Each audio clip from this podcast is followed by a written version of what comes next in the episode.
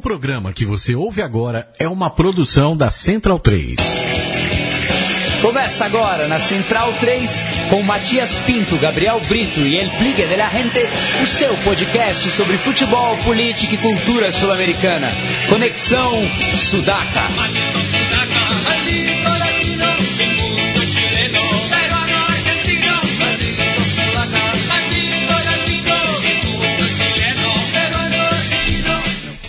Buenas ouvintes da Central 3, está começando mais um Conexão Sudaca, ocupando e resistindo na sua placa de áudio. Meu nome é Matias Pinto e, como sempre, estou ao lado dos meus companheiros.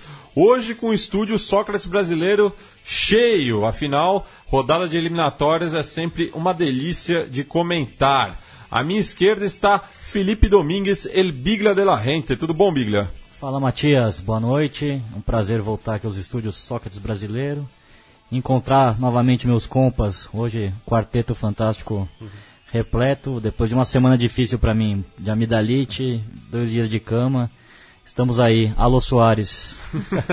Mas é a, a, desculpa ideal, né? Ter uma amidalite em, Bem no em rodada dia... cheia da, da, das eliminatórias. Exatamente. Eu pensei o mesmo, só que a rodada decepcionou, né? É. Jogos foram é. de pouca emoção. E, enfim, e, e, curiosamente o jogo mais legal que eu vi na, nessa sequência foi o foi na Europa, foi a vitória da França contra a Holanda 4 a 0 né? É, mas isso daí é assunto para o ano que vem. A gente, só, a gente deixa é, pro Trivela. Não, a gente só comenta esse pessoal aí do, do outro lado do Atlântico na Copa do Mundo. E provavelmente perdendo para os Sudacas. à frente do Biglia está de volta aqui o nosso capo da Barra Centralina, Leonardo Lepre Ferro, acompanhado de sua esposa Daniela no estúdio e que estão justamente para fazer essa viagem transoceânica. Muito bem. É. Que saudade, né? Primeiro, é. falar da saudade que eu tava de vocês, dos meus amigos sudacas aqui, do estúdio, de estar tá presente, né? A gente teve, fizemos alguns, algumas participações assim isoladas, mas sempre tava na escuta de vocês aí do podcast, né? Eu baixava lá, depois escutava. E tava com saudade de participar, saudade de estar com vocês, mas agora vim até para dar notícia que agora o Conexão vai ter lá o correspondente em Terras Portenhas a partir de outubro estaremos lá na militância desde o Rio da Prata. Pois é, o Léo vai ser o nosso é, sei lá, o Burnier. Né? uma Silvia Colombo. A Silvia Colombo, é, uma... Silvia Colombo é, mais responsa. E ao lado do Léo está o Gabriel Brito, o guerrilheiro da informação que está é, esperando a notícia da sua vida, né? Ah, não, o telefone, ele não o sai do telefone. Quando... Mas curiosamente ele está olhando o jogo. Eu tô pensando, é, não tem jeito, né, velho? Afinal, o Gabriel aí já, já passou da quadragésima semana de, de gestação, né, com, com a sua companheira. Está para nascer na Sicília a qualquer momento, né, Gabriel? É isso aí, Matias. Salve Centralino, salve todos os presentes aqui na bancada. Time completo para comemorar essa data aí de chegada. Tava torcendo muito para que fosse exatamente hoje, para falar a verdade. Né? Primeiro de setembro, vocês podem ah, entender. Imagino. Mas não vai ser, não. Tô achando que vai demorar mais uns quatro dias por aí, porque o nenê tá bem tranquilo ali na barriga, não tá com muita pressa de vir a esse mundo, é, eu, com toda a razão. É, eu, eu, não teria pressa também, né?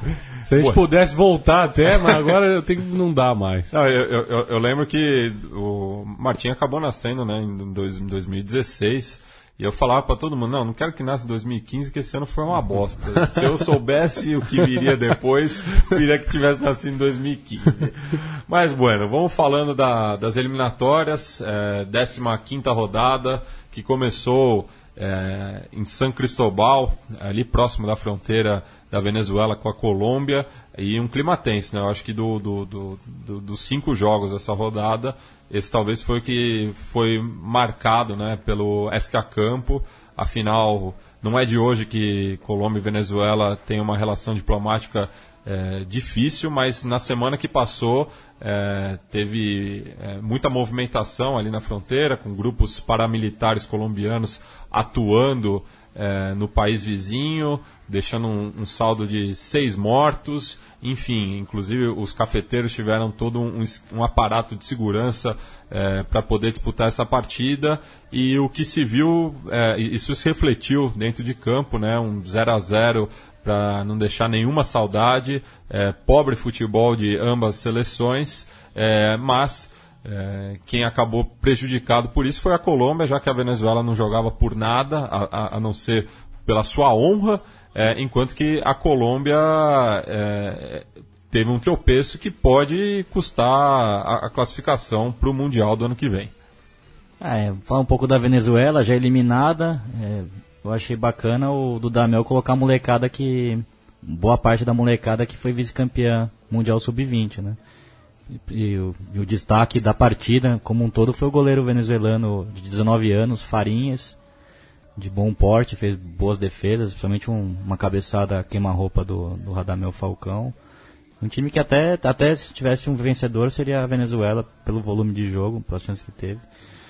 Enfim, a Colômbia muito modificada, né? Eu acho que o Peckerman tem, tem mexido muito no meio campo.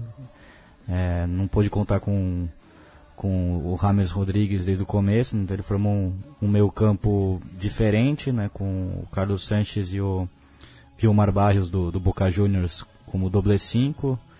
O Chara, esse foi a grande surpresa pelo lado esquerdo, né? Ex-jogador do Nacional de Medellín, do Júnior de Barranquilha.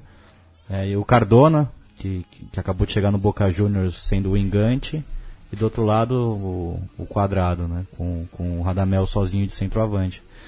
Um, um meio campo que não funcionou, muito lento, com pouca dinâmica.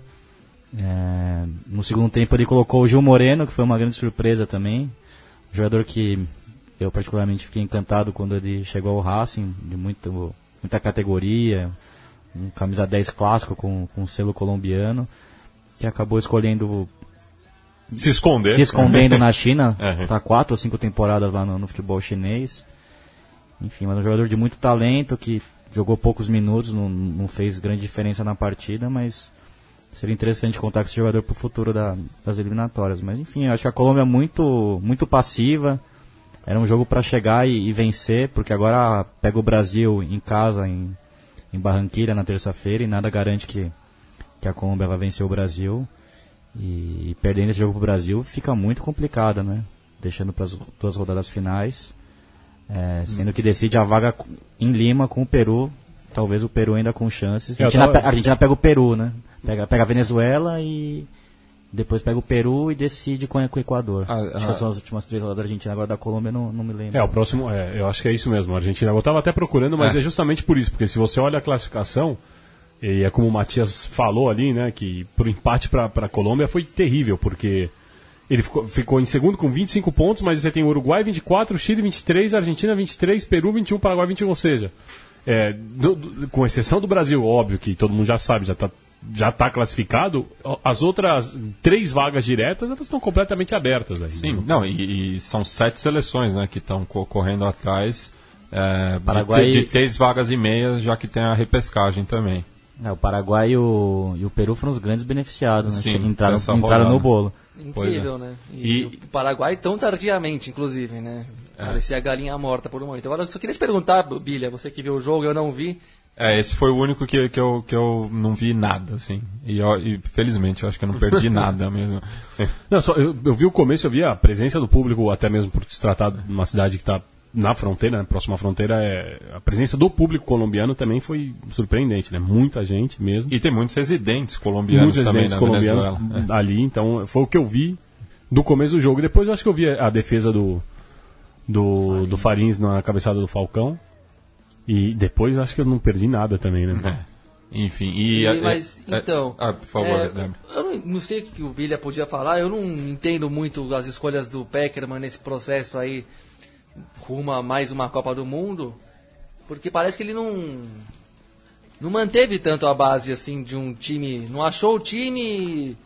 A gente até conversando em off aí também acha que Peckerman monta boas estruturas mas não consegue alternar o time no, no, andamento das partidas, mas eu não vou falar de entrar nesse mérito porque eu não assisti o jogo.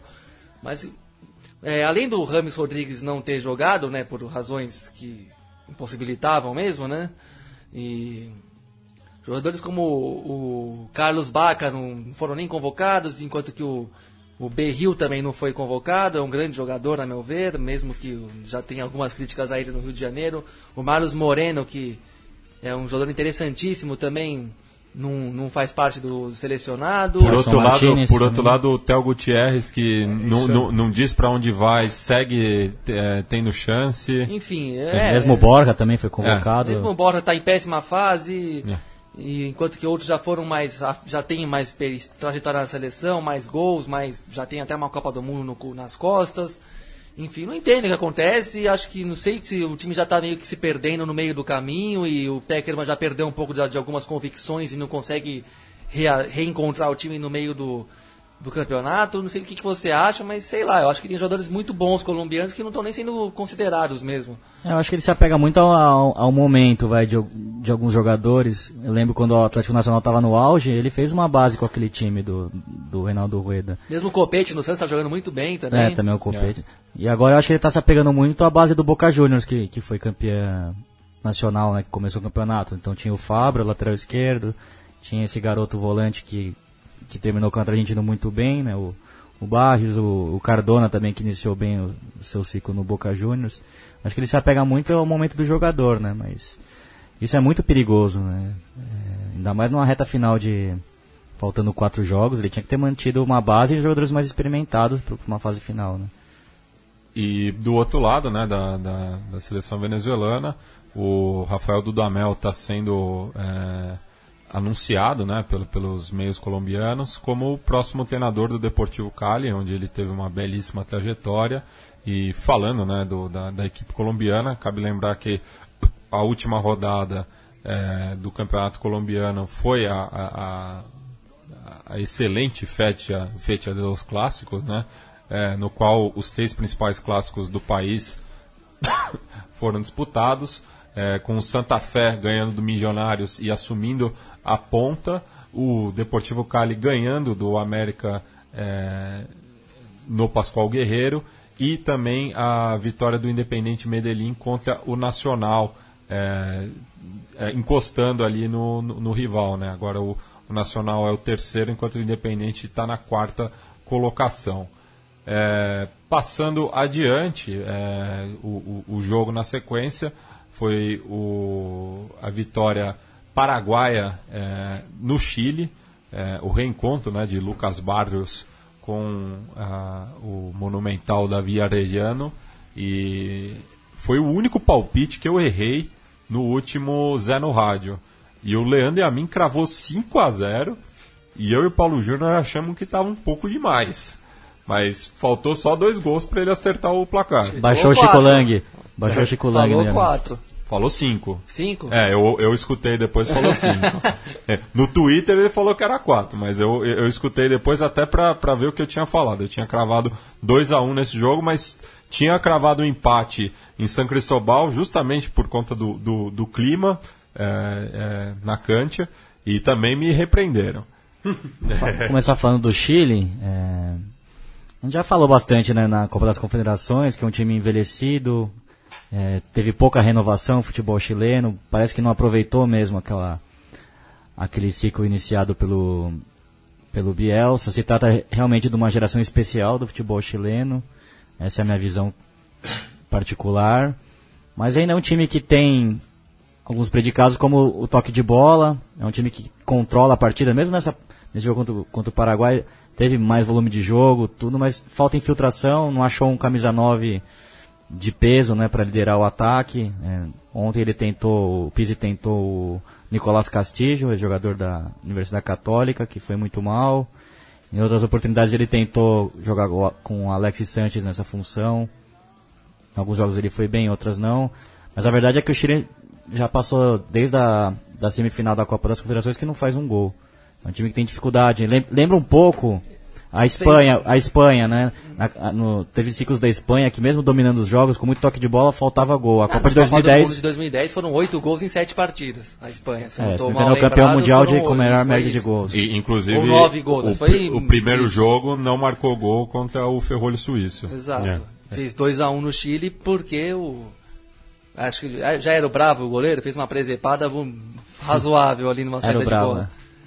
Mas enfim, é um time que tem volume de jogo, tem toque de bola, tem um meio campo muito bom, mas que, e que peca por isso. E, e também não renovou a defesa, né? O Rara tá muito mal. E foi mal no clássico também de, de domingo ao lado do, do BC Jur. Na Foram goleada muito, muito criticados no, no Superclássico chileno, como o Léo falou, 4 a 1 Grande atuação do Esteban Paredes, que começou no banco é, pela Roja. Aí eu também deixo a pergunta então pro Biglia. Se o Pablo Guedes é o próximo técnico argentino a assumir a seleção chilena. A gente discutiu um pouco isso, né? Eu, eu acho que o Berizzo teve uma passagem interessante no, no futebol chileno, campeão Outro com o Pic- É, campeão com o O'Rings de E, e, Rancagua. e outro bielcista. Outro bielcista. E, e que realmente é um técnico muito bom, que eu, que eu pude acompanhar dirigindo o Celta de Vigo em duas temporadas. Levou o Celta à semifinal da, da Liga Europa na temporada passada. É um treinador muito ofensivo. Enfim, eu acho que seria o nome mais indicado. E também tem o Reneiro Pellegrini, né? Acho que também tá na hora do Chile ter um, ter um treinador chileno. Chileno. É, o, o, o Gabi até sugeriu né, no, no nosso grupo de mensagens é, o, o Pellegrini assumindo a- a- as, as divisões inferiores né, da, da associação. Não, foi o Douglas Foi Muniz. Ah, então perdão. O Douglas Muniz, o nosso aprendiz, é, é, que, que sugeriu isso e, e, e dou, eu concordo com a, com a proposta dele ali, de- do Pellegrini assumir Pinto Duran. É, não, não é nenhum. Nenhum. É, é o nome do centro Mas- de treinamento. Mas aí, por exemplo, Por algum motivo questão- nunca foi mencionada pela mídia brasileira, né? Mas- Absolutamente nenhuma vez. por uma questão que é de gestão? Hã? Pra ser gestor? É, Pra como ser o um Peckerman, gestor. como É. foi o Peckerman na, na AFA, né, ali no... É porque é uma coisa que a gente estava conversando aqui no nosso inbox do programa, pra quem não sabe. É, né? é, aqui, a gente faz uns 4, 5 programas. né? Durante a semana, naquele É. grupo, já se faz uns 12 programas. Aí chega aqui e começa ho- com. Hoje eu até me perdi ali para achar Hoje algumas eu- é. pautas que eu tinha sugerido Exato. que a, a- a troca de mensagem estava full. É, aí. Foi, eu não lembro qual dos dois, se foi o Bilha. Acho que foi o Bilha mesmo que disse que a ideia original do Bielsa, quando ele esteve à frente do Chile, era comandar. Não ele comandar, mas eram, era que o Chile estruturasse um. um alguma coisa no, na- no sentido de reforçar muito a formação de jogador e continuar garantindo novos ciclos de, de bons times e bons atletas, que é uma coisa que está fazendo falta nesse momento mesmo, como vocês disseram. E acho que é isso, né? O Copa das, das Confederações já mostrou um time um, um tanto que um tanto quanto no seu limite de do que podia entregar, né? O- foram quatro gols em cinco jogos nas Confederações, já foi uma média baixa, já hum, por exemplo, o empate com a Austrália já foi um resultado que eu achei bem fraco, no ponto de certa maneira. Uma dificuldade de fazer gol muito grande, de, finalizar mesmo, porque o, com a queda do Eduardo Vargas, né, que talvez tenha conseguido protelar na seleção aquilo que ele no o, o que vê que ele que, ele é nos clubes, né? Porque talvez por uma questão de idade, de momento da carreira, momento físico, mas já deu uma caída. Não, não existem outras opções além do Sanches, que nem é um jogador de área, é um jogador de, de um atacante de criar, de, de jogar, de se movimentar muito, nem sempre está perto do gol, ainda que seja um bom, bom goleador também. Enfim, é, Acho que é isso. Um time que está com a defesa numa fase um pouco pior e, e no ataque não se resolve, não consegue criar poder de fogo e, a, e né, e perdeu muito com a saída do Sampaoli, né? Isso é indiscutível, a meu ver. Era um time que já tinha suas limitações, na verdade, né? Na mão de um técnico comum, esse time do Chile, essa geração do Chile talvez não desse nada nunca. É que não pegou técnicos comuns, pegou técnicos inquietos que procuram futebol de um jeito paranoico até, né? Bielsa e Sampaoli são psico, psicóticos mesmo, assim, no sentido de buscar soluções pra, de futebol, né? De buscar o ataque, de querer um jeito de jogar pra frente, tendo um material humano que na mão de outros técnicos nunca ia ser um time ofensivo. Na mão desses caras vira um time ofensivo, independente de você de, de ser bem ou mal sucedido. Então, o Chile criou uma dinâmica de jogo até genial mesmo, que consegue fazer ele enfrentar qualquer seleção de igual para igual. E isso com o Pise, ainda que se mantenha um bom trabalho, já não tem a capacidade de surpreender que, que existia antes. Já é um time um pouco mais normal no, no, no, no jeito de, desenvol- de desenvolver uma partida. No jeito de se apresentar em campo mesmo, de se movimentar em campo, que é uma coisa que os bielcistas são especialistas mesmo, né? Fazem os times correrem muito mesmo, no aspecto físico. Eu lembro que com o Sampaoli você via jogos que o time estava completamente esgotado no final do jogo. Com o Bielsa também, ó, o A própria oitava de final da, da Copa do Mundo de 2014 no, no Mineirão contra o Brasil é, é um pouco isso. O Chile só não consegue nem fazer o segundo gol naquele jogo porque estava muito cansado, bem mais do que o Brasil, visivelmente. E faltou pouco E, fal- Pinilha. e mesmo assim faltou pouco. Mas é um time que é um- era uma dinâmica de jogo muito especial, né? Então, agora isso acabou e o Chile realmente está caindo numa certa vala comum. E numa disputa como é a Sul-Americana, muito competitiva, muito dura, com só dois times que estão realmente fora, só, só, só que mesmo esses times que já estão meio fora não, não entrega jogo em casa, por exemplo. Então fica difícil e eu posso estar errado, mas eu acho que o Chile vai dançar mesmo. Viu? Depois dessa derrota para o Paraguai, eu acho que a, que a coisa vai para o brejo. E do lado do Paraguai, incrível a reação, né? Tivesse iniciado mais cedo a, a renovação do elenco, poderia estar na Copa do Mundo praticamente. Se você considerar que jogou com o primeiro turno inteiro, com um time mais veterano, de jogadores que nem tinham muita condição de jogar toda a eliminatória, projetando que são mais de dois anos e, são dois anos e meio de disputa, né? Já deveria ter renovado mais rápido. Como, por exemplo, com o Almiron, Délis Gonzalez, os irmãos Romero, já podiam, já podiam estar jogando há mais tempo de, de titulares. O, e, e nisso o Ramon Dias errou mesmo um pouco. E foi um time que, se você for ver, perdeu muitos jogos, muitos pontos no primeiro turno por questão física mesmo, que morria no final e tomava um empate, né? Teve uma rodada que foi dois, duas, aconteceu isso duas vezes em quatro dias, né? Contra o Equador Em casa. Quito E depois contra o Brasil, que foi o jogo que o Dunga caiu, mesmo tendo buscado empate. Ah, não, caiu na Copa América, né? Mas, É, mas é que foi, Mas- foi, foi, foi o jogo da polêmica, né? Que, que, que ele foi muito criticado É, nesse foi o jogo então. que meio que já meio que de- mostrou que não ia muito longe, o Brasil ficou em sexto lugar. É, e que o Dani Alves salvou a Daniel pátria no, no final do jogo. Pre- prestou um de seus poucos bons serviços à seleção brasileira e nesse dia também. Renato Augusto jogou muito bem esse jogo e o Hulk também ajudou. Enfim, o Brasil no gás empatou. Porque Mas era, o era Hulk pro Bra- perdeu um gol Não, também. era pro né? Brasil É. perder. O Brasil só empatou porque teve gás e teve perna que o Paraguai não teve. E esses quatro pontos, tá, o Paraguai estava na, na Copa do Mundo com esses quatro pontos agora, com certeza, né? Então é um time que se achou no segundo turno e é muito guerreiro, né? Muito aguerrido, é muito. É, é muito é, concentrado, é muito decidido em campo no- de saber o que quer, do- o, o que quer e voltou a ser aquele velho futebol paraguaio que a gente está acostumado a ver, né? Muito competitivo, muito, com muita fibra. E bons goleiros, né? O Antônio Silva fez duas belíssimas defesas. Acho que ele é um bom É, goleiro. e E tem o Gatito sistemas, também, né? que, tá tendo... Depois, Não, né? pra, pra, pra você ter uma noção, o Rusto Vilar já não tem mais espaço nessa Não tem. seleção. Não. É, é. Mas até, até pegando a deixa disso de que o, que o, que o Gabri comentou da seleção chilena, e já que a gente falou do Paredes, né? Porque o Paredes ontem, ele entra depois, né? Pelo, Ele pelo e o Valdívia juntos. Exatamente. Era aquele negócio da renovação. Você coloca um cara de 37 e um de 33 anos. É. Porque você olha pro banco e tudo é, e, é- e aí é o, é o contraponto da seleção paraguaia, que deixou de, de, de chamar os medalhões né, e começou a apostar nessa boa, nessa promessa que é o, é o, é o Almiron, que de baita campeonato pelo Lanús, o lateral do River, o Moreira, que é um baita de um, de um- de um lateral. Então acho que o Paraguai hoje tem mais a oferecer do que o próprio Chile, e Sim. isso ficou evidente em Santiago. Não, e até eu também acho que o ciclo do, do, do Bravo acabou no Chile. É, o Tosselli já está pedindo essa vaga há bastante tempo. É, mas ele é dono do, é dono do vestiário, né? O Bruno É. tem uma liderança Não, forte. mas, e pesa contra o Tozelli dele continuar jogando no Chile, mas é, tem um desempenho muito superior ao, ao do, do titular atualmente. É, É, e, só- e só destacando também, né, que é, é, antes dessa rodada a gente entrevistou tanto o pessoal da De Cabeça, que por sinal lançaram é, um podcast animal, então é, corram para os seus agregadores de podcast, procurem, é um formato bastante interessante, a gente indica fortemente aqui.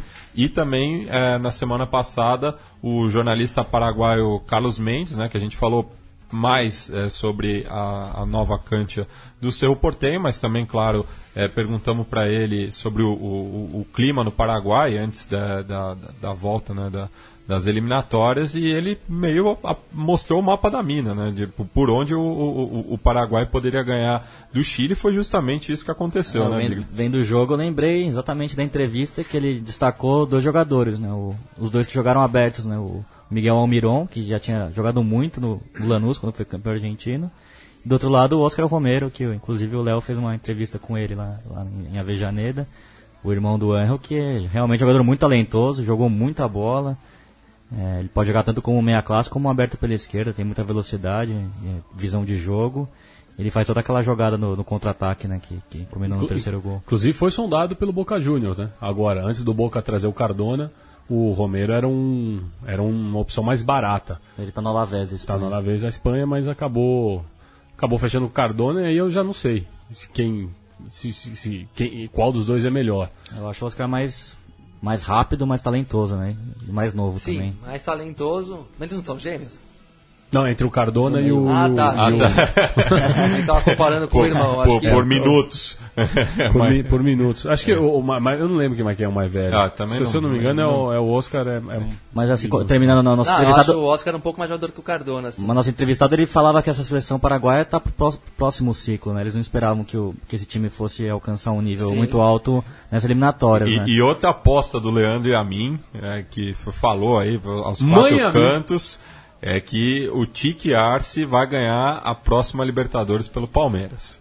É, o Le- Leandro e a mim acho que virou conciliere Tem- da e- Leila. E, mui- muita coisa tem que acontecer ainda. É, né? nossa, tem que é. cair um, o outro tem que cair Putz, lá, e é. tem que chamar. é. Enfim. é, mas Agora, você ma- falou uma coisa interessante, Matias. Ah. Que o Bravo não perde a posição por uma questão de ser o dono do vestiário. E acho que isso até que é meio uma. Um, pode estar em má fase, mas acaba sendo meio necessário mesmo, né? Que esse time do Chile é um time cheio de, de personalidades difíceis, né? É notório isso. A, Você, a- se a você começar acompanha. pela, um- pela declaração do, do Vidal no calor do jogo ali no Twitter. Gente, se tem uma coisa que, que o pessoal tem que fazer no vestiário é. é- Recolher o celular. É, não, tipo, corta o Wi-Fi, é, corta o 4G. Enfim, o, o- o Vidal postou logo depois do jogo: devem estar felizes los malaleche, pero não se preocupem, cada vez falta menos para irme. Ou seja, já está dando que, que é, tá- é- é é o último encerrado. ciclo. Se não for para a Rússia, já era. É, tal- talvez até se for para a Rússia já não tenha clima também. É, o Vidal que é, cabe lembrar, né, na, na campanha que o Chile conquistou sua primeira Copa América, é, quase pôs tudo a perder com o incidente da Ferrari lá. Eu não lembro se ele estava no Baltiçaço também, mas é, é, é- é dessa turma que ele, que ele também está próximo, Mas enfim. existe uma panela clara, né? Eu lembro do, do Valdívia, o Pizzi no- quando chegou parou de convocar o Valdívia e muitos dos referentes, o Alexis, o Vidal, começaram a falar falta, faltam 10, falta uma elaboração de jogo, meio que deixando o Pizzi em maus lençóis para convocar o Valdívia. É isso que o Valdívia volta. É, e aí eu acho que é muito também da, da questão do treinador. Porque o Pizzi ele não tem, ele não tem a, a, a, a característica do São Paulo que, que o São Paulo é, um- é um cara mais explosivo, ele é mais. ele banca as próprias ideias de uma maneira que eu acho que o Pizzi não tem. Não, não é culhão, mas não é da personalidade do Pizzi. Acho que o Pizzi ele é mais maleável nesses, nesses assuntos, ele é mais suscetível à à- à- à força do grupo controlar o vestiário, algo que eu acho que o São Paulo jamais permitiria ou permite, né? Porque prova disso é o Icardi na seleção argentina, Pô, Pois é. que, que, que ninguém jamais pensou que tá lá, tá lá. É o camisa 9. É, a gente já vai falar do, do clássico Rio Platense, mas antes é, vamos passar para o quadro Que lindo esse el fútbol, destacar justamente o terceiro e último gol da grande vitória paraguaia em Santiago. La pelota Maradona, arranca por la derecha el genio del fútbol mundial, y deja el tercero a tocar para Borruchaga, siempre Maradona, genio, genio, genio, ta.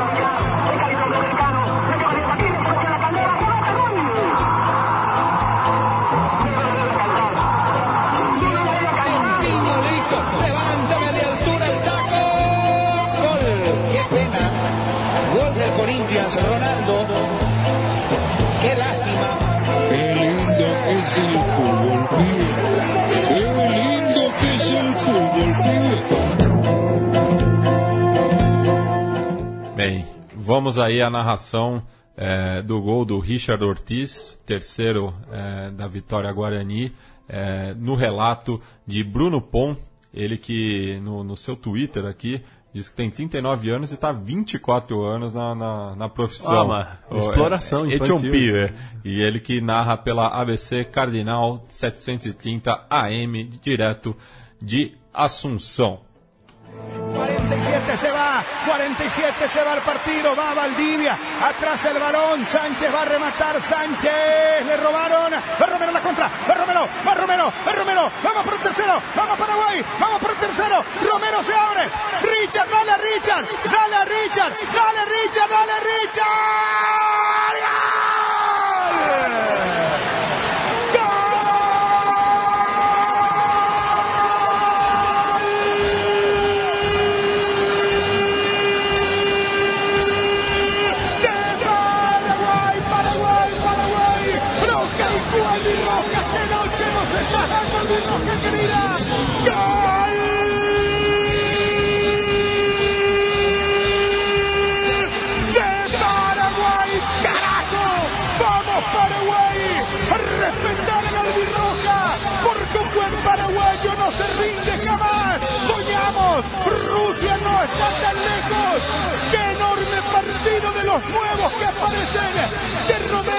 De Gómez Portillo. A ellos les tenemos que dar esta selección. Hay que jugarse, chiqui. No le saques más a los chicos de la albirroja. Hay que darle confianza a estos muchachos. En esta noche extraordinaria se repite como 10 años atrás, cuando Paulo da Silva anotó un doblete. Hoy fue la jornada de los chicos de Romero. Encomiable partido. Se repite la historia 3 a 0. Roja y Paraguay. Grande la albirroja. En Santiago de Chile. Paraguay 3. Chile 0. E dois destaques aí dele, né? Rússia não está tão lejos e é, Tique no, no saque los chicos. Exato. É, E aí, só o curioso, até para falar do, do Paraguai, é, e isso que o Arce entendeu, acho que a ma- maneira como o, o- o- que, que o Paraguai deve jogar aí com os garotos, o Paraguai é, é um ele tem um desempenho melhor como visitante do que jogando no, no Defensores, por exemplo. Então o Paraguai, a proposta de jogo do Paraguai é bem essa mesmo e ontem ficou comprovadíssimo. É a velocidade dos garotos, é o contra-ataque A- a- até porque na última data FIFA tomou uma goleada que barroneou ali no defensor de Chaco, os 4x1 pro Peru. Sim, exatamente. E, então acho que assim, o, o, o Tite ele, ele entendeu como é que precisa jogar, e óbvio, o jogo do Chile, o Chile franco favorito pro, pro, pro jogo, se, pra, pra vitória se lançou à frente, o Paraguai explorou o que tinha de melhor, o que se propôs, um resultado é, contundente. E a segunda observação é isso, que o gol só saiu porque ele foi pedindo, né? Dá-lhe a Ortiz, dá-lhe a Ortiz, dá-lhe a Ortiz. e Ah, foi. e foi. Já velho. tá. Ele já tinha visto o lance antes de acontecer. É, e ao fundo a gente está ouvindo a banda uruguaia Los Oxford, é, que participaram do, do disco tributo El Futuro Llegó Hace Rato, homenagem a los primeros clássicos redondos, é, lançado pelo Fanel. É, e o tema em questão é E já deve estar lin, tão linda. É, e cabe destacar também que o Sampaoli é um grande fã de La Vela Puerca e Não Te segundo uma matéria interessante do site uruguaio Referi. É, e vamos falar né, do, do clássico que frustrou, né? Acho que frustrou to- todos que depositavam alguma esperança aí. E, enfim, jo jo- jogo de comadre, né? É, frustrou, né? Mas eu tava vendo o jogo na sala de, lá em casa com o meu grande amigo Thiago Zal. Frustrou entre aspas, né? Porque a gente sabe que o Uruguai a Olha, costuma ser um é. jogo meio ruim mesmo, me- mais emocional e guerras de nervos do que grande futebol apresentado. Já começou com o fair play, né? Com o Soares e o Messi fazendo campanha para a campanha conjunta da Argentina e Uruguai para o Mundial de 2030. Que aliás o Paraguai parece que vai entrar junto do projeto, né? Seria uma tríplice sede aqui no, no Cone Sul. E mais, eu vou citar o Leandro Amin pela terceira e última vez no programa. Ele falou que foi uma baita ingenuidade o Messi e o Soares é, fazendo a propaganda ali em pleno centenário, porque se isso acontecer, o centenário, que é o templo do futebol mundial, Vai ser vai ser desfigurado, é, vai perder toda a sua alma, enfim. Eu, eu sou contra a, a Copa do Mundo em 2030 nos moldes atuais. Eu só não vou falar que eu não sou contra, porque é exatamente por isso, Matias. Nos moldes atuais, eu não sei até, até quando que dura esses É. moldes atuais. Eu até tenho uma teoria de que eles radicalizaram porque é meio que como se fosse um canto do cisne esse, desse modelo, vamos chamar, na falta, de um, na falta de um termo melhor, mas uma coisa meio ultracapitalista, né? Um, é um modelo que é mais para fazer dinheiro girar, rodo para lá e para cá, do que para promover o esporte em, em si, né? A Copa do Mundo no Brasil deixou isso bem evidente. Foi muito mais pelos negócios do que pelo esporte. Só você ver o que estava acontecendo com o Parque Olímpico do Rio de Janeiro, que é um parque olímpico sensacional. Era para estar bombando o esporte brasileiro agora. Não era para estar parado e tudo aquilo lá largado. Pelo contrário, era para o Rio ter virado uma cidade poliesportiva de fato. Era para ter vários atletas morando no Rio de Janeiro, usando aquilo para treino, aqu- aqueles, aqueles equipamentos podiam sediar inúmeras competições é, continentais e mundiais. Podiam, é, é- é coisa que poderia ter uma vida muito frutífera para o esporte brasileiro e internacional. E é, é- então é uma questão de política esportiva, né? E eu não sei até quando que esses modelos de Copa da FIFA com tantos negócios, está- estádios ultramodernos que já estão meio que passando por uma fase de desencanto coletivo, né? As pessoas já estão entendendo que esses, que esses estádios e arenas não querem dizer nada, afinal das contas, não muda nada na tua vida você ir num, num estádio mais ou menos luxuoso. Você vai entrar lá, fica duas horas e pouco vendo um jogo e vai sair fora. Que, sabe, não precisa de um, do máximo conforto do, da, do mundo para você passar um. chegar num lugar, ver uma partida de futebol e sair fora logo depois. Você não, você não vai morar lá, não tem por que ser tão confortável assim. É, é um desperdício material mesmo. E estádios como o do Corinthians, esse novo do Maracanã, mesmo do Palmeiras, do Grêmio, vão. o Mineirão, vão fazendo as pessoas entenderem isso. Então, não dá pra saber que mundo e que futebol que nós vamos ter em 2030, né? Então talvez esse modelo já esteja um pouco mais desmoralizado mesmo e, e já tenham se voltado a botar os pezinhos no chão e aceitar fazer apenas futebol, né? Nada de feiras livres de negócios aí. Ou que deixem o centenário e, e joguem na, na nova cancha do, Penharol. do Penharol. Não, mas não tem como, não- conhecendo o Uruguai, não teria muito como fazer tanta obra suntuosa ali, né? A não ser que fosse com empresas estrangeiras mesmo, inclusive, né? Porque mesmo no Uruguai não tem esse, esse mercado todo para ficar levantando estádio, reformando, inven- inventando luxo. É só você ver como o Penarol construiu o estádio dele, acabou de construir, não vai reconstruir daqui a 10 anos de novo. É, o É, e, e o Parque tá Central tá, reforma. tá em ampliação, né? É, exato, Ampliação. e uma ampliação bem nos moldes simples do Uruguaios. futebol. É. É, e, e- e ainda pode ampliar tanto o estádio em Rivera, que até seria a, a sede natural do- da seleção brasileira, É. ou a- ali é, onde o, o Palmeiras jogou contra o River na Libertadores passada, em Em Maldonado. Maldonado, É. na municipalidade de Maldonado. Sim, que, que, que são estádios que estão acostumados a receber é, grandes eventos também, né? Mas enfim, é, é, eu, eu se não for, claro, no- no- ne- nesses moldes, eu sou muito favorável, até por, por uma menção histórica à Copa do Mundo, né? Que seja disputada em 2030, quem sabe é, realizando o sonho do Artigas 200 anos depois também, que Argentina, Paraguai e Uruguai se unam é, em prol desse objetivo em comum. É, mas É, eu acho que o Yamin ele tem, ele tem, ele tem, não deixa de ter razão Não, nessa um preocupação pouco. dele. A gente está falando de- uma coisa no condicional mesmo. Do jeito que é hoje, tomara que não tenha de jeito nenhum a Copa do É. Mundo lá mesmo, né? É. Imagina, que, imagina uma bomboneira. Mas eu, eu imagino que se tiver, de Deus, se né? tiver essa falar. Copa em, pra- em 2030 e o Oscar Tabares continuar no Uruguai, acho que o Cebola Rodrigues ainda tem chance. Tem chance, não, é, é a nossa indignação. E aí é- é- foi um 0x0 muito pobre, um 0x0 bem, bem, bem aquém do que todo mundo imaginou. Mas foi um 0x0 de duas propostas, eu acho assim, foi um Uruguai bem tradicional, um time bem tradicional, um time bem cascudo, um mais do mesmo, diria ali até do, do, do Maestro Tabares, com, a única exceção do Nandes, né, do, do, do 8, que Foi uma grande surpresa, né? grande surpresa, capitão, Tirou o Carlos né, Sanches na É, titularidade. e que, que tam- também foi negociado com o Boca Foi Juniors. negociado, é, era capitão um jovem, né? 21 anos, já era capitão do Penharol, foi agora negociado pro, com o Boca Juniors. Excelente jogador.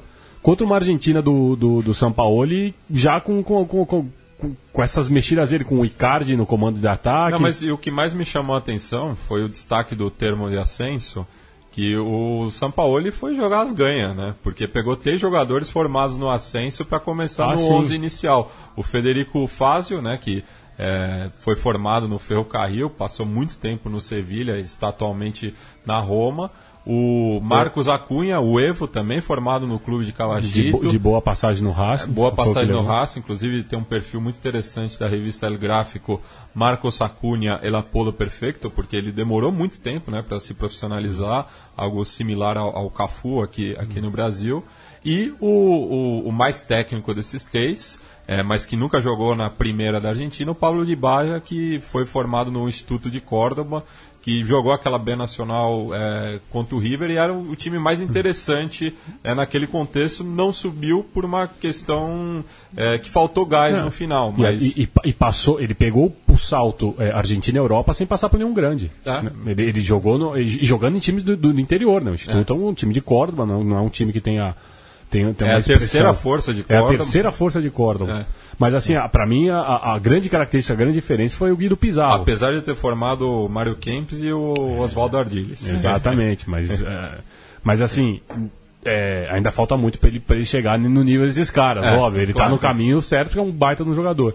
Mas é, o fato dele ter tirado o Mascherano, e aí eu acho que ele deu uma.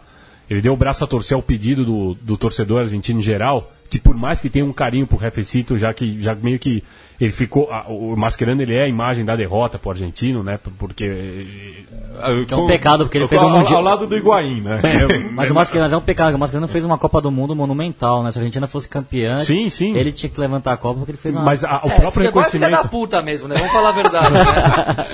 Não, é exato. Se, se o Messi põe aquela... Não vou nem falar do Higuaín, né? Porque... Vou falar do Messi. Mas põe aquela bola no comecinho do segundo tempo, dentro do gol, e a Argentina ganha da Alemanha de 1 a 0 o Mascherano era o passarela da geração dele. Ah, sim, sim. Mas é que eu acho que depois das duas derrotas na Copa América e a frase dele, eu tô, can... estou cansado de comer merda, Sim. é, é- é que meio. Ele, Não, ele, é um ele, pouco- se- ele se assume, ele, é veste um esse papel. o que o Ayala foi um, um tempo atrás também. Bateu na trave 200 vezes até que uma hora fez aquele gol contra na Copa América da Venezuela contra o Brasil, que foi meio que a.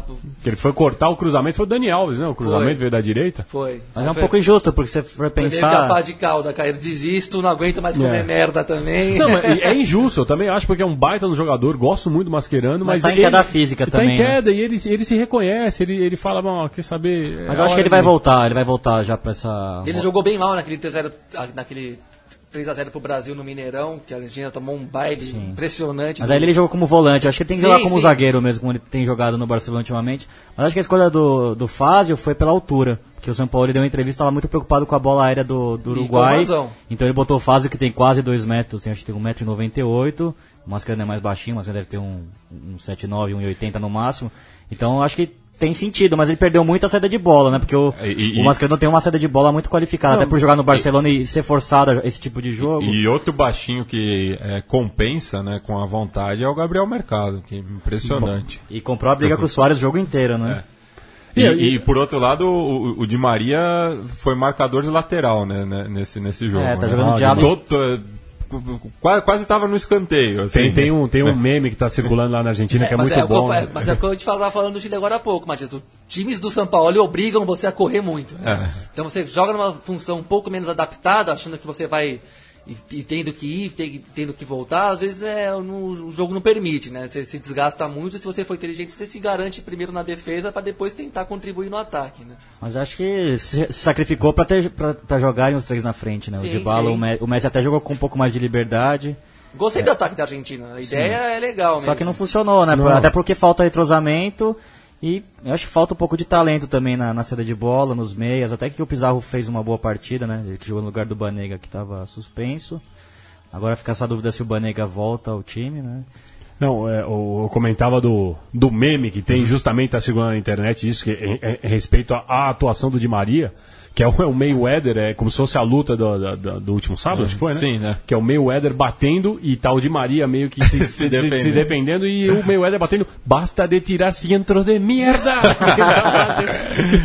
que eles estão indignados, porque realmente o- a, a partida de Maria foi, foi meio pobre, da Argentina de uma maneira geral, com algum outro aspecto individual, como para mim, na minha opinião, o mercado, que é um, um jogador Fora também de assim, série. fora de série. o Messi fez uma boa partida, né? É. Fez várias, várias jogadas ali que ele conseguiu arrancar e sozinho apanhando uma barbaridade. Teve uma que o Ceboja rasga a camisa dele.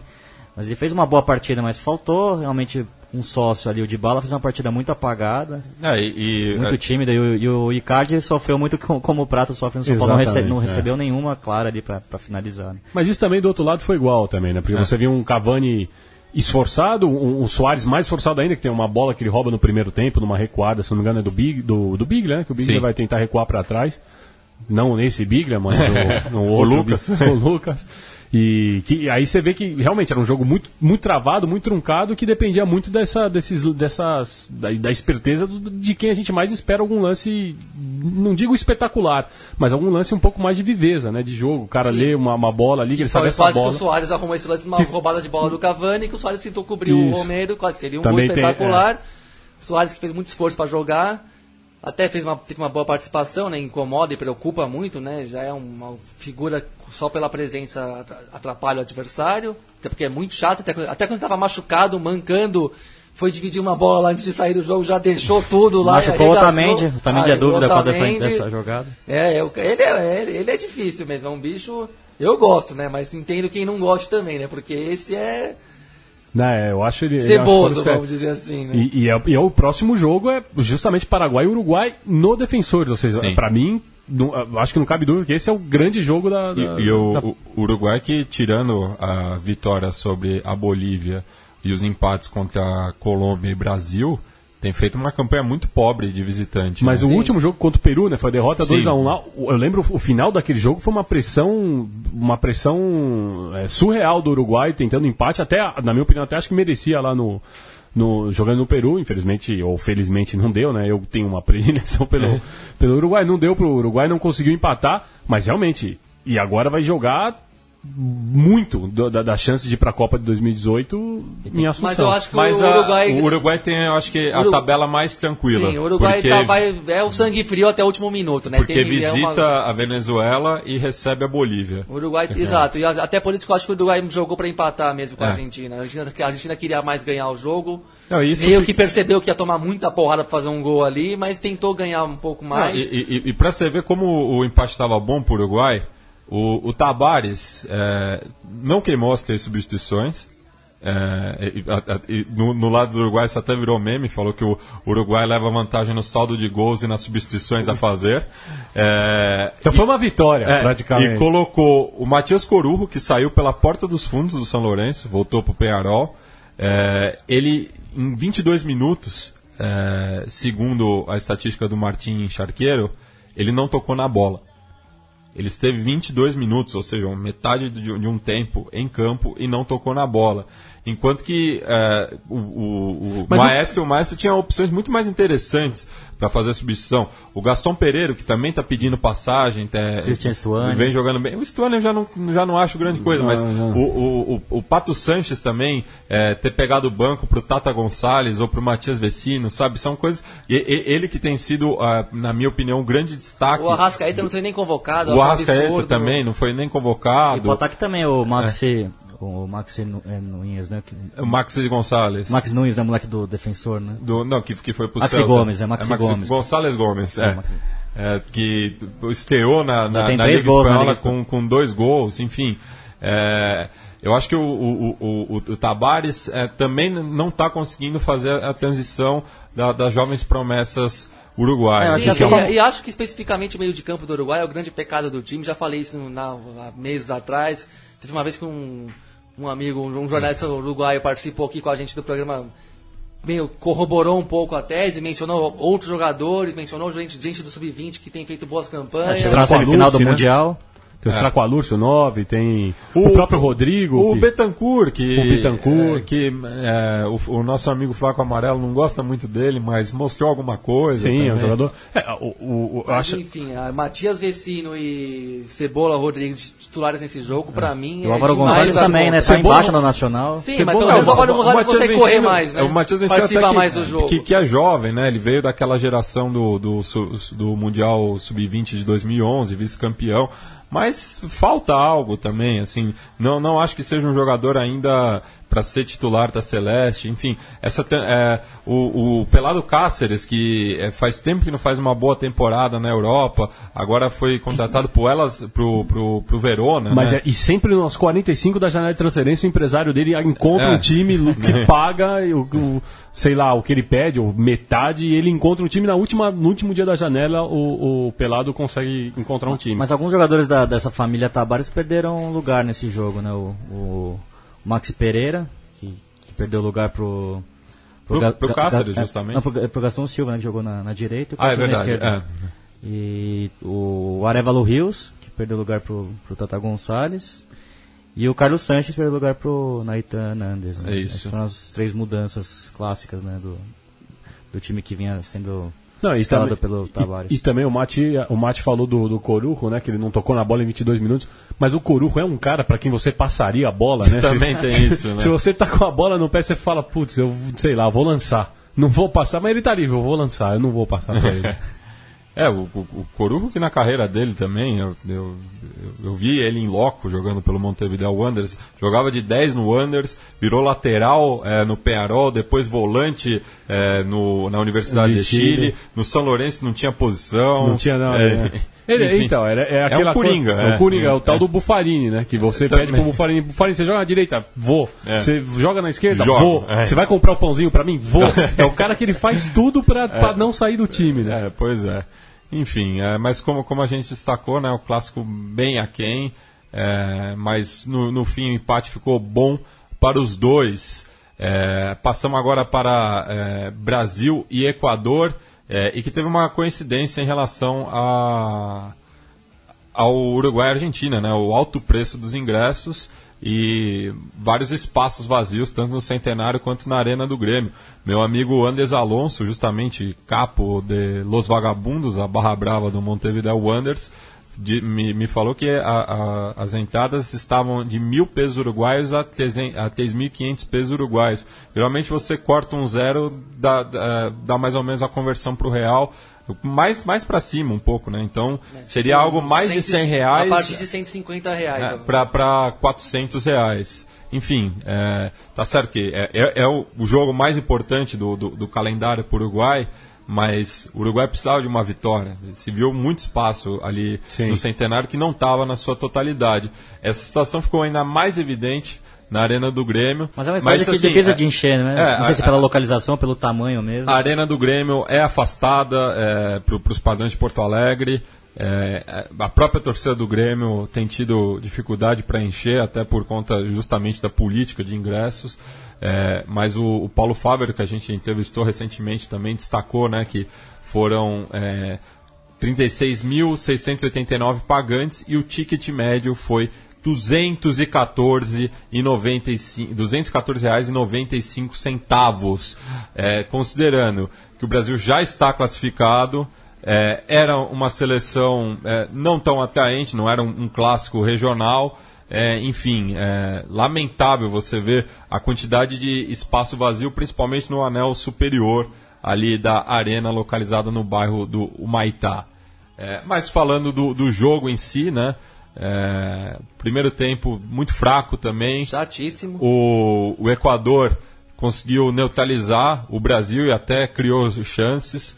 O, o Bangueira novamente roubou a cena, né? Foi, foi muito bem, é, acalmou os ânimos do jogo, muita cera, é, mas tinha, é, era o que tinha que fazer, né? Pro, um ponto para o Equador estava fora da conta, até porque perdeu para o Brasil em Quito, justamente na estreia do Tite nas eliminatórias, que foi o, o- o ponto de inflexão, né?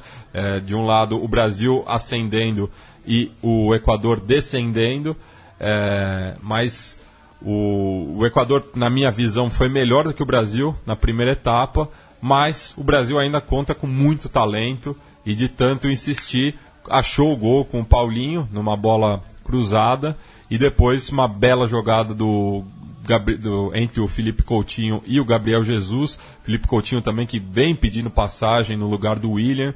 É, não, é, teve também toda essa questão durante a semana, né? É, ele, o Felipe Coutinho já é titular. Só não foi porque o, o Tite é muito, respeita muito o, o momento. Ele tem um, um tá- métodos que ele segue bem claramente mesmo. E o William tá jogando todo o jogo pelo Chelsea, o Felipe Coutinho não tá jogando, então ele não vai tirar a moral, desmoralizar, entre aspas, o, o William e botar um cara que não começou a temporada para jogar só porque tem vem jogando bem. Mas em condições normais o Felipe Coutinho não, não sai do time de jeito nenhum, e com razão, porque pra mim é, ele e o Gabriel Jesus, o, o Neymar encontrou su- suas caras metades, por, por, por assim dizer. viu? São dois jogadores por. Esquece o que se diz aí no, no geral da mídia, pra mim são dois, dois jogadores que acompanham o Neymar no mesmíssimo nível. Não vejo, até porque o Neymar pra mim não é o novo Pelé, não é nada disso. Sim. E com, E, foi, e o Neymar foi muito mal ontem também. Exato, né? mas- Ca- ca- Cabe dizer, entrou muito fácil na pilha do- dos equatorianos, é, não, não largou a bola, em diversos, em diversos momentos matou jogadas de ataque por fome mesmo de bola. é, E aí eu- que aí eu- queria se provar Exato, também. aí, né? aí esse eu acho que é o perigo, porque você não tem nin- nenhuma voz hoje no- na seleção que possa, que, que, que possa em- no time, que dê uma dura no Neymar ao ponto de falar assim, meu, essa, solta essa, porra, essa bola, porque aí essa era uma jogada de chance de gol clara pra gente, você podia ter soltado aberto ali pro, pro, pro Gabriel ou aberto pra quem fosse. Então Ah. Eu- eu o Neymar, acho- ele é muito dono do time nesse sentido. A- até, até por conta dessa rotatividade de capitão, não tem uma liderança é, fora o Neymar. é, porque daí tá sendo uma coisa de provar pelo talento, mas não tem Exato. um xerifão assim. Exato. Eu acho que é, isso é uma, uma das poucas falhas do, do, do Tite nesse trabalho. É, ele quer ser Não muito demo- consolidar é, um- ele quer ser um muito democrático tudo, Neymar. mas precisa de, de- de uma liderança nesse vestiário, senão o, o- o jogo Vira vai time do Neymar. orbitar pelo Neymar e, a- e- e- e essa geração é superior à, à do último ciclo e tem gente, como o Gabriel estava destacando, que, que tem bola para contribuir. A minha tese é assim, tu- tudo bem, você pode dar um pouco mais de responsa pro Neymar, porque já jogou a última Copa, uma- já tá um pouco mais consolidado, mas Gabriel e Felipe Coutinho estão no mesmo, no mesmo andar dele ali de jogadores de bola, só ver o segundo gol, que golaço que é mesmo. Fazia tempo até que eu não via um gol Brasil fazer um gol como nos velhos tempos mesmo, de, de mostrar uma uma, ali, uma junção da técnica com a habilidade que ninguém pelo mundo costuma fazer. Fazia tempo que eu não vi um gol desses aí de, de achar um, meio Romper- acima. é, meio romper assim- linhas, né, é, como e dizem. meio assim um pouco também de exigir alguma coisa um pouco acima da média ali na feitura do gol, um baita de um golaço.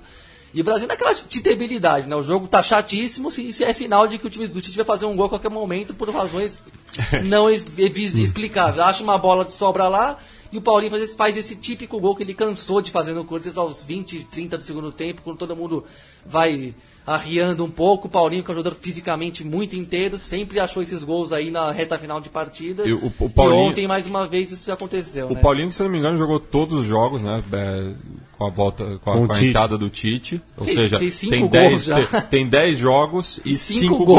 gols. É o vice-artilheiro da Não, eliminatória. e de repente Não, poderia... não é o Ah, vice. Ele tá em quarto. É o quarto artilheiro. Não, não, do Brasil. Ah, do Do Brasil, Brasil. sim. De- É. e de- Gabriel também tem cinco E de repente, o Paulinho poderia até ser esse homem do Tite pra ser a, a, a, a, tarde de capitão. Ou o Renato Augusto. Ou Renato eu, ve- eu Augusto, vejo é, também. entre os dois, até por, por, conta do, do papel do Renato Augusto no ciclo olímpico. Claro, mas assim, agora. E o Paulinho é um cara que tá, tá- agora tá chegando pra jogar no Barcelona, entendeu? Já tem que ter a trajetória dele. Falar, meu amigo, agora eu jogo no Barcelona, você também vai me escutar, né? O que, eu- o que eu falar.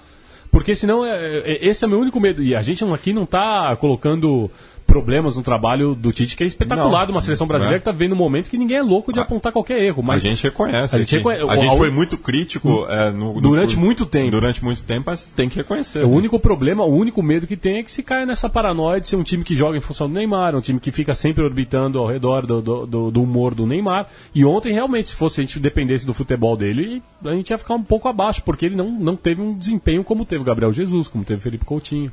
É, e- Já do lado do Equador, né? Bom, pode falar, Matias. Não, só, só para encerrar o Brasil, é, também acho que o, que o, o- o Tite podia ter, ter, é, escutado antes o pedido da torcida, né? É, até por estar jogando em casa, o Luan estava sendo é, chamado é, a todo momento, até quando o jogo estava 0 a 0 Podia ter testado um pouco mais o Luan, que ainda não teve tanta chance na seleção adulta, né? Mas isso é outro hábito do Tite mesmo, sem brincadeira. No- quando treinava o Corinthians, o jogador contratado podia ser o nome que fosse, gerar a empolgação que fosse. Entrava nesse- nessa hora que o Luan entrou. Jogo morto, vai jogar sete minutos só pra constar na sombra. Não vai, apa- não vai aparecer, não vai fazer nada. Relaxa aí, vai devagar mesmo. O Tite é muito.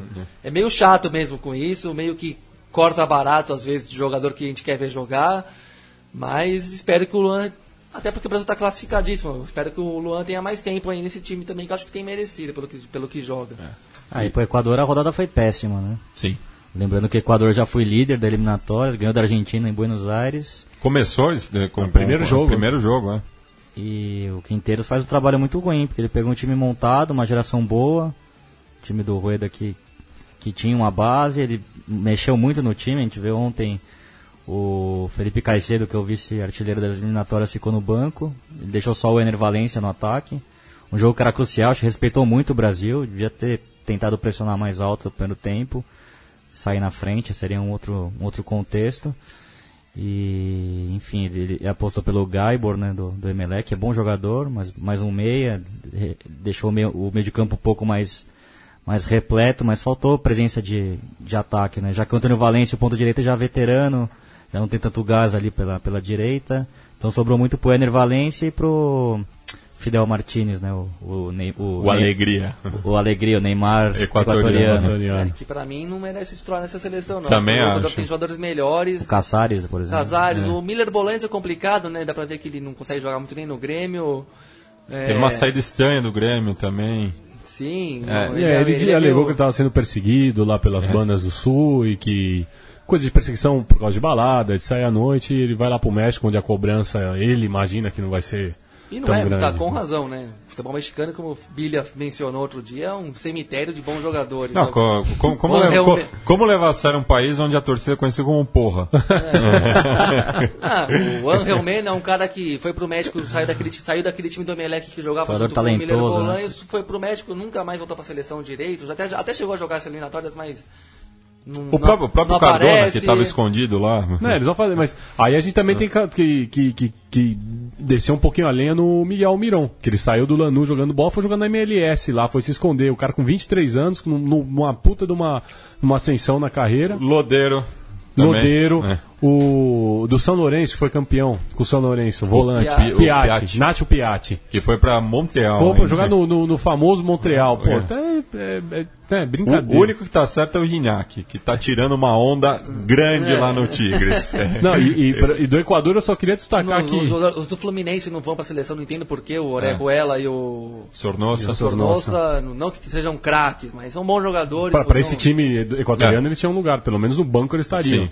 Não, e aqui no, no- do, do Equador eu só gostaria de destacar que no aplicativo de base de dados do futebol que, que eu sigo, o, a fotinho do Bangueira ele tá com o boné. Com bora, ah, grande, Então, eu acho que é- grande. eu acho que é um grande E, aplicativo. e tá dando Miguel também? Tá dando- dormindo? Eu acho que ele, ele tá caído, ele tá com o boné e tá caído. Enfim, o, o Equador agora pega o Peru, também é um jogo muito... Clássico. Um jogo muito pesado, é um jogo histórico pro Peru também. Uma grande rivalidade ali. Que passou, que inclusive ultrapassou o Equador na tabela. Sim. Tá um ponto na frente, né? Tá com 21, o Equador com 20.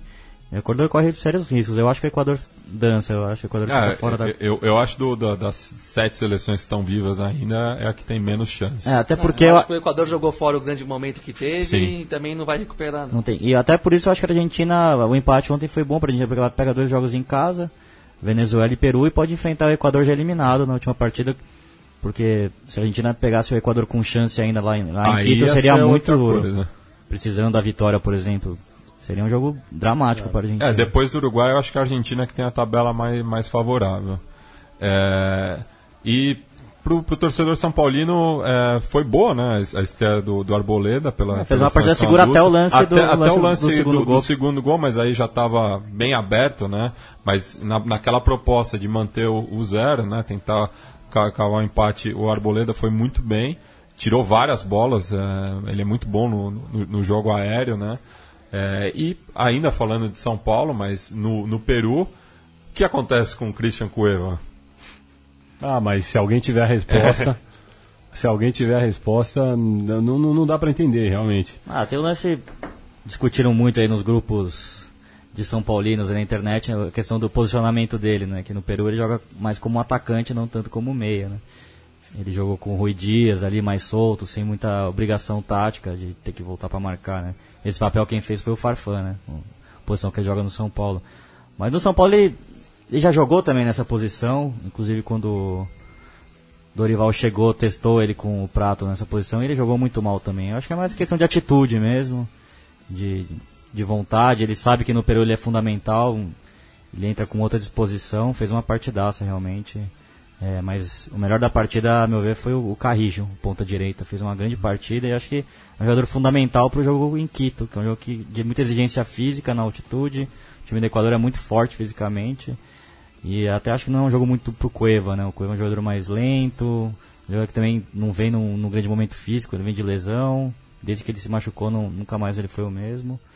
É um jogador que tem dificuldade de jogar de costas pro gol, pro embate, né? O Peru que não contou com o Guerreiro, que estava suspenso. Então o Gareca apostou num outro. E, e- e eu acho que não sentiu falta. não do- sentiu falta, deixou o ataque é. um pouco mais leve, né? Pra esse jogo com, com o Rui Dias e o, O, o. Farfan foi muito bom, foi muito bem. É, na ponta esquerda, um time leve, mas acho que pro jogo do Equador o Guerreiro é importante. E- e eu jogador achei- que faça o pivô, que aguente a pancada, né? O time do Equador que bate bastante também. E, o Biglia mostrou pra gente aqui as notas do, do site Ovacion. É, eles são muito rígidos, hein? O Carijo foi o, o, o, o- destaque da partida, ganhou um 7. Só. Não, não dá pra passar de ano. O, o Caíjo passava de ano, mas sim. o resto ali ia o resto. O Cueva ganhou seis. Cueva ganhou 6. É, e a grande polêmica no Peru tá no, no, no No- gol, no né? gol, né? Porque o, o Galesse se machucou, quebrou um dedo. E aí o Gareca apostou pelo Cáceda, né? Pelo goleiro da, do Universitário. E ele foi muito mal, né? No gol da, da Bolívia ele sai muito mal. E depois no, último lance do jogo quase a Bolívia empata, que seria um pecado, né? Pelo jogo que o Peru fez, era pra ter vencido com, com Ah, mais que, aquele, aquele, folga. aquele lance do camisa 6, o Justiniano, né? Pelo, pelo amor, não dá pra perder um gol daqueles.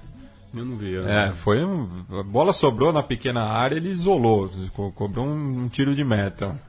É, Enfim, e o questionamento é que o. Até clubístico, né? Da rivalidade que tem entre Universitário e Aliança, é porque o terceiro goleiro era o Butron, que fez, foi campeão agora com a Aliança. E todos dizem, nosso amigo Charri disse que ele fez um, foi o grande destaque do, do título do, do Aliança. Lima, então é bem possível que o Butron seja o goleiro do, do Peru nesse jogo histórico, né? O Peru vencendo essa partida se coloca numa condição é, razoável para buscar pelo menos a repescagem, né? Lembrando que o último jogo é em Lima contra a Colômbia, um confronto que pode ser direto pela, pelo quinto posto. né?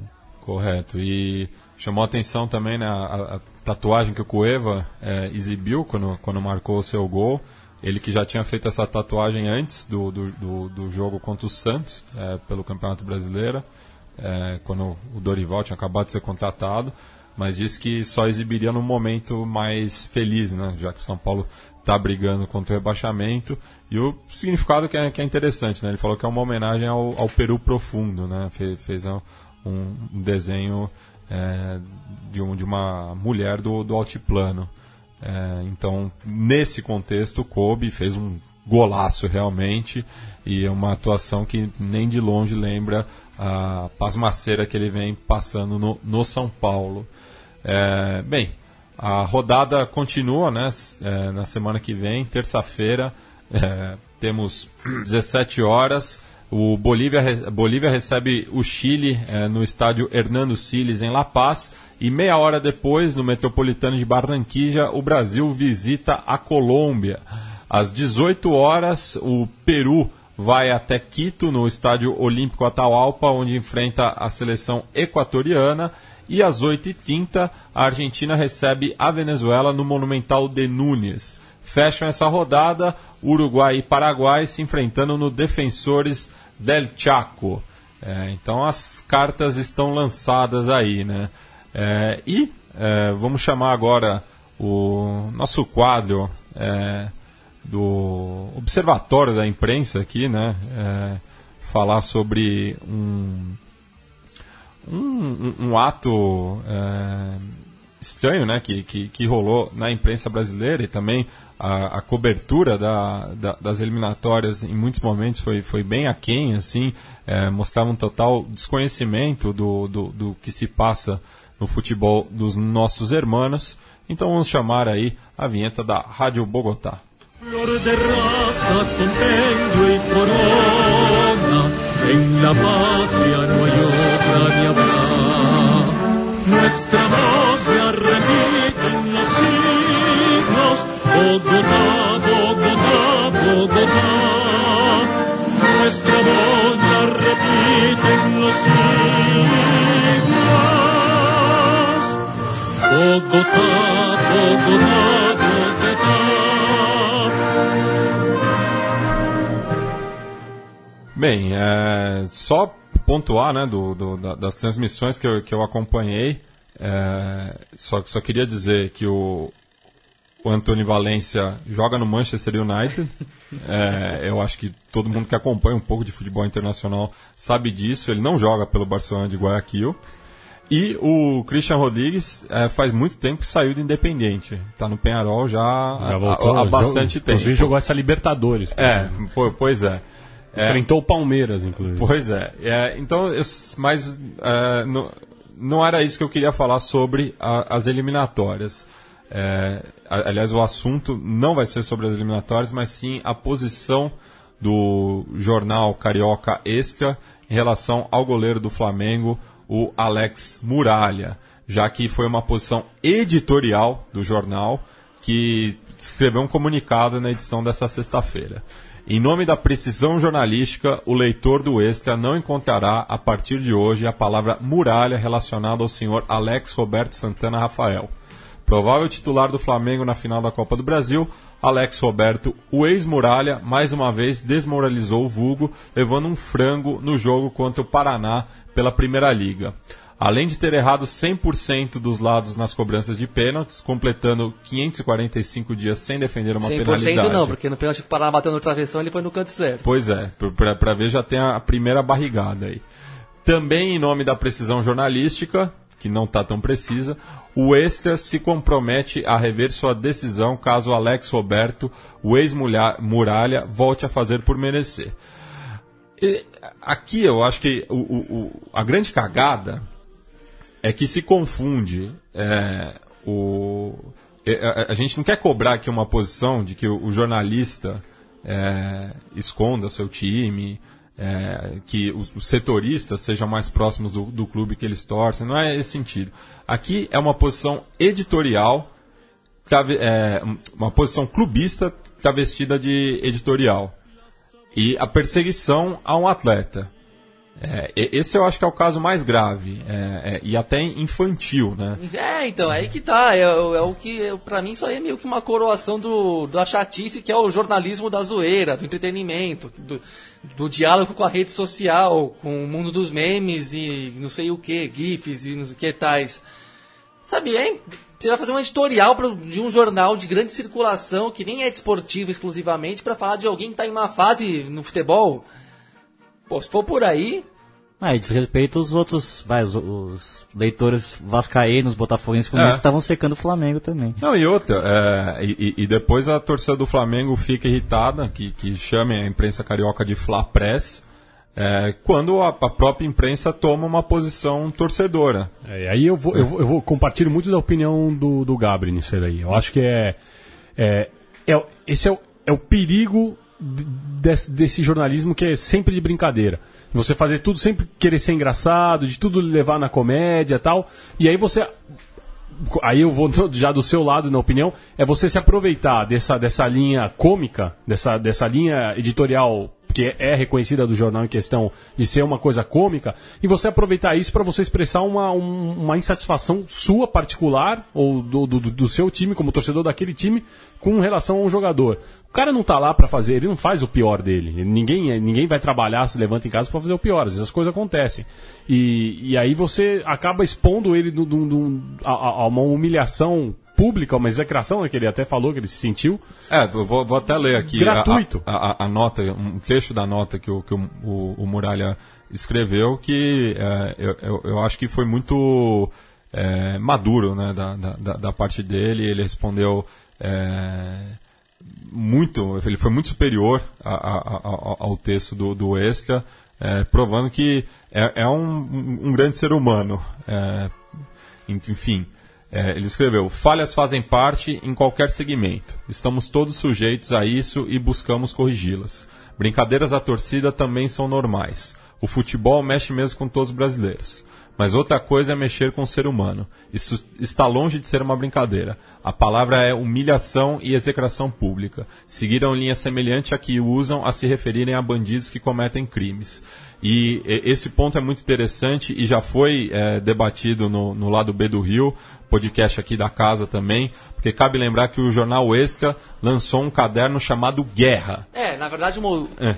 a, parte que deixa mais sem graça ainda é que esse, editorial para falar a partir de agora Alex Muralha é, é Alex Roberto, ele faz um diálogo que eu não sei qual que é a conexão, re- é, ob- objetivamente falando, eu não sei qual que é o, a, a loucura mesmo que passa pela cabeça do, de quem teve a ideia de fazer o diálogo de uma coisa que, no, no fim das contas, é um divertimento da nossa vida, é, um, é uma coisa. É um, é um prazer, é uma fuga, é um encanta da realidade, é um encantamento, como se queira defender o futebol, que é difícil, com, uma, com, a, com a realidade nua e crua do país, que está muito difícil, né? Porque há poucos dias atrás o Extra chamou, chamou no peito uma discussão conceitual. A partir de agora não vamos considerar a crise de segurança pública no Rio de Janeiro um problema de segurança pública. Então, Vamos chamar isso de guerra. Então é uma mudança de conceito na abordagem jornalística que o jornal anunciou para os seus leitores. E você, na semana seguinte, você meio que faz um diálogo entre essa mudança de conceito para apreciar o futebol de um atleta, sabe? Sendo que você acabou de fazer isso para mudar a sua apreciação e o seu conceito sobre uma questão muito grave no, no, na vida cotidiana do Rio de Janeiro, na, que tem a ver com questões humanitárias mesmo até, de, de sociedade, de, de, de, também de humanidade mesmo, né? Porque guerra tem vítima, né? Tem morte, sai muito sangue. Eu discordo, por, por sinal, eu discordo dessa conceituação, mas aí já é outro debate, não cabe nesse programa aqui. Enfim, não é uma piada bem sem graça, assim, né? Você criar uma, uma mudança conceitual para falar que, o seu, que a sua cidade passa por uma guerra, não por uma crise de segurança, e na semana seguinte você usa o mesmo o mesmo é, vamos dizer assim o mesmo artifício da mudança conceitual para falar que o jogador tal passa a ser tratado como tal. Por isso que o Alex Muralha coloca acho que até por isso que o Muralha meio que colocou isso que o jornal está alinhando ele quase que a quem pratica crimes mesmo né? E, enfim. É, é, é aquilo e aí né Gabriel falando definir o futebol é tem tantas, tantas versões para a origem da frase, mas é, é, é, a coisa mais importante entre as menos importantes. Então, você colocar ele numa, numa situação dessa, de você colocar, colocar estampar na capa, no editorial, na primeira coisa, que todo mundo vai ver aquilo, até antes do, do de notícias mais relevantes do, do, do nosso, nosso dia a dia, do, da própria cidade do Rio de Janeiro. Você colocar que aquele cidadão, agora ele vai deixar de ter a alcunha muralha, porque ele não, é, não faz jus a isso, porque ele não é uma muralha, ele é né, é, é, você expor ele de uma maneira que indevida. E nos jogos menos importantes do Flamengo na temporada também, isso que é o mais absurdo. Isso, é, a, a, ninguém liga, né? É, enfim. É, bem, vamos passar agora para o nosso quadro da memória, é, já que a Copa Sul-Americana completou 15 anos na semana que passou. Recuerdos de Ipacaraí.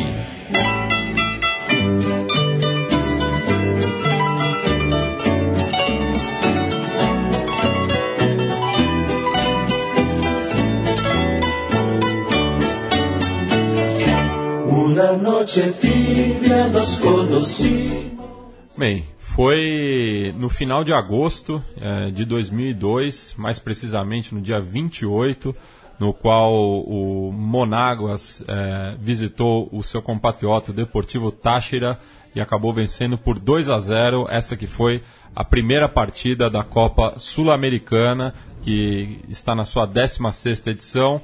É, lembrando que em 2002, por conta do calendário apertado, as equipes brasileiras não disputaram.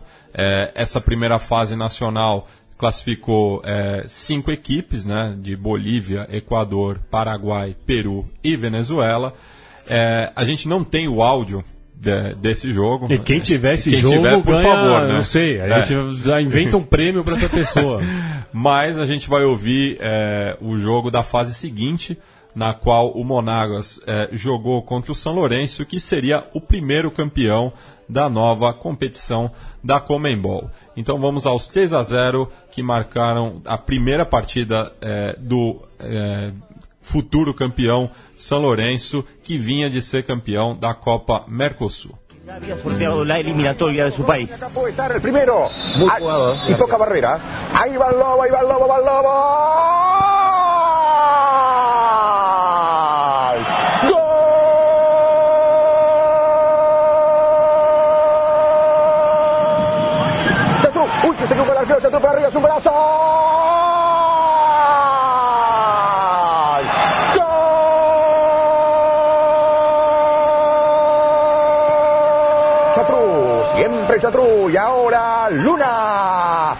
Luna, el lobo Cordones será el tercero. El lobo Cordone, el lobo, el lobo, el lobo. Para bien enganche y mete, va el lobo, va el lobo. No se anima Cordone, busca ahora el córner.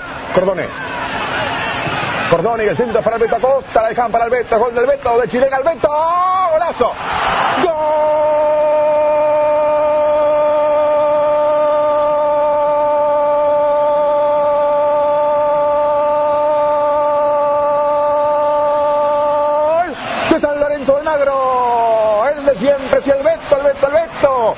esta vez de chilena, a los 40 minutos de este segundo tiempo, el de siempre legendario Beto. San Lorenzo 3, Monagas 0.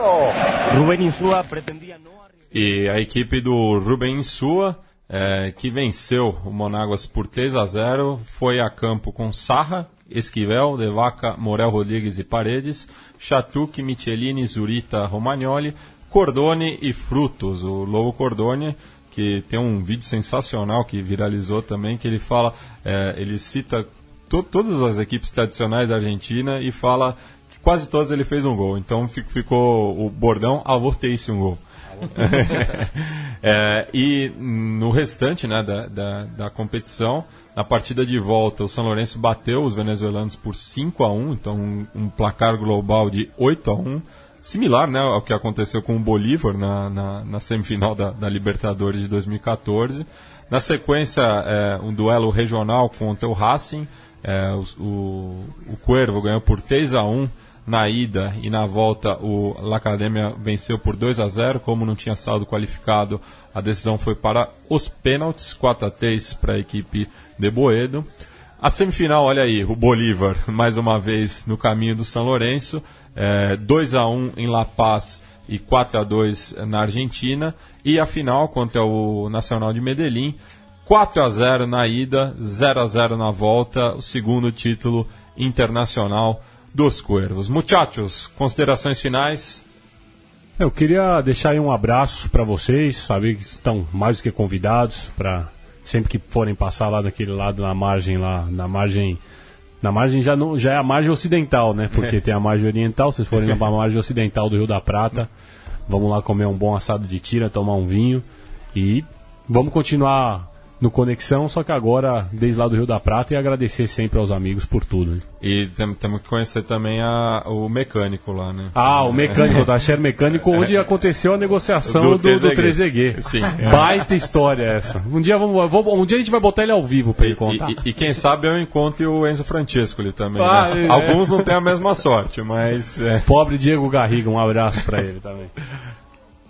Ah, agradecer aí, achei vai ser difícil um Conexão Sudaca com os quatro aqui, né? Sentirei falta de, da- dessa banda louca aqui. E sucesso aí pro pro Léo nessa nova empreitada E portenha. Você que provavelmente vai ser o primeiro a encontrar o Léo lá, lá em Com Buenos certeza. Aires. Né? Dezembro- nove- novembro ou dezembro? estarei lá. Novembro. Dia 11 de novembro tem a festa de 30 anos do Double Force e, e fui convocado para essa festança e irei lá tomar um, um Fernet com coca. Gabri? Já falamos bastante por hoje, né? E acho que a consideração final fica aqui o nosso saludo ao ao Léo. Foi um grande prazer compartilhar essa mesa aqui com ele. Acrescentou muito para o nosso programa. Espero que continue acrescentando e que possamos nos ver no lado de lá da margem do Prata e também por aqui quando, ele, quando for possível. Mas é um grande companheiro, um grande jornalista. Espero que eh, faça sucesso lá nas suas futuras empreitadas em solo portenho.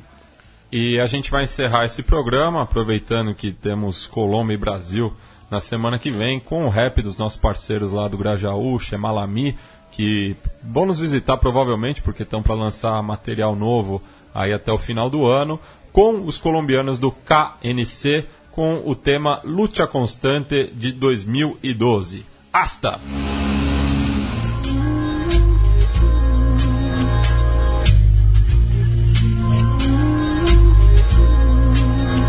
Yeah. Chemalami, KNC, Conexão, SP Bogotá. Yeah. Ah, Oprimir desse lado e a noma petrificada. É por la calle, tu já sabe, terrorismo de estado. Na cara, engatilhados, são porcos, remunerados. Com todos, querendo do ralo, mas tudo que foi plantado na base, falsificado, la mierda, queima salário em troca, por cada trabalho, resumo, luta del barrio, São Paulo, Colômbia, várias, linha, periféricas, raro, Sudamérica, severo sem média. Em países, governos apodrecem as raízes, explodem as crises nas ruas, ideias suas afrontam, o sistema desmorona e pronto, pronta a reação, os amedronta contra a sucessão, injusta temos o voto, hip hip transformação que concordo, políticos em ócio, bons demagogos, MCs, revolucionários são poucos. O compasso da batida, vou tirar uma barato das ruas latinas do rap, sempre fazendo estrago. Vou tirar uma onda com a cara desses otários que não sabem o que é quebrada, nós somos hereditários. Ah, me restou a cultura, me tipos de pintura. Você não vê nas vitrines o rap sempre entre dia e Santa Nata na febre. O ataque agora é em massa. Viva a sabedoria de rua. Lucha constante, latente, a diario Que está marcada cada calzada que se dejó en el barrio Lucha constante, ante tanta mirada intimidante De gente intolerante que critica mis raíces de forma desesperante Pero amo a mi tierra como amo al rap Sigo perseverante, ante tanto adicto al crack El mundo es muy pequeño cuando de mata se trata Desbarata esa idea y la que todo la plata Esto es música que se fabrica con un bajo presupuesto. Y no por esto deja de ser benéfica, por supuesto. Con esto comprobé que las fronteras solo son imaginarias. Que la unión hace la fuerza, cambia las leyes precarias. Esta vez Brasil también es tricolor. Es el mismo ideal, la misma lucha, el mismo furor Que se le pone a nuestra revolución. Gritemos libertad para la libre expresión. Que se sienta en cada barrio, cada cuadra de carretera Que se escuche en Bogotá llegue hasta las favelas Que se escuche en Bogotá llegue hasta las favelas ah. Viva sabedoria de rua. Viva, viva, viva, viva, viva sabedoria de rua. Viva, viva, viva, viva, viva sabedoria de rua.